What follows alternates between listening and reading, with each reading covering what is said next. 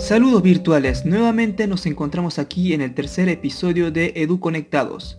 Mi nombre es Juan Vega, tengo 32 años y vivo en Salta, Argentina. Hoy veremos la conclusión o al menos intentaremos concluir el resultado de las dos entrevistas anteriores. ¿Es posible aprender significativamente en un 100% de virtualidad? Para intentar responder esta cuestión, entonces entrevisté a dos docentes. Por un lado, a la profesora Mirta Gareca, quien trabaja desde hace tiempo en un colegio mediado por TIC, en una enseñanza totalmente virtual. Por otro lado, entrevisté a la profesora Tania Villagarcía, quien siempre trabajó en la presencialidad. Y a las dos les hice la misma pregunta. ¿Es posible aprender significativamente en un 100% de virtualidad? La profesora Mirta Gareca nos responde con un sí, pero que es importante la capacitación docente, es decir, la metodología de enseñanza virtual es muy distinta a la presencial. Y esto también incluye el saber usar las herramientas digitales. Por otro lado, la profesora Tania Villagarcía menciona algo importante.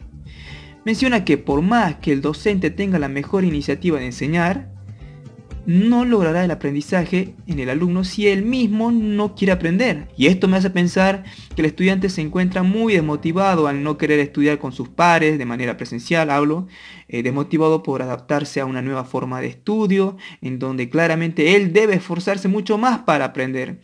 Tal vez este esfuerzo motiva su desgano en esta nueva forma de estudio. ¿Es posible aprender significativamente en un 100% de virtualidad? Tal vez no tengamos la respuesta en este podcast, dado que la pregunta es amplia y necesitamos investigar más a fondo. Pero supongamos el siguiente escenario.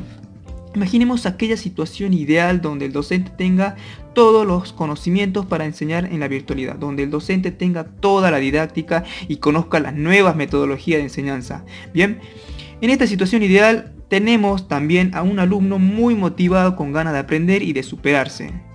Entonces, en esta situación es muy probable que el alumno aprenda. Ahora me pregunto, ¿este alumno motivado no podrá desarrollar el mismo aprendizaje significativo viendo videos tutoriales en YouTube?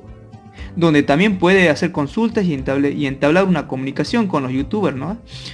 Si esto es así, cualquier joven podría aprender matemáticas, lengua, geografía, historia sin necesidad de ir a la escuela. Si esto fuese así, ya no se necesitaría del profesor para aprender, dado que toda la información del mundo está en Internet. Solo habría que buscar, filtrar y analizar la información. En otras palabras, el aprendizaje solo dependerá de la voluntad del estudiante, dado que las nuevas tecnologías nos facilitan el acceso a la información.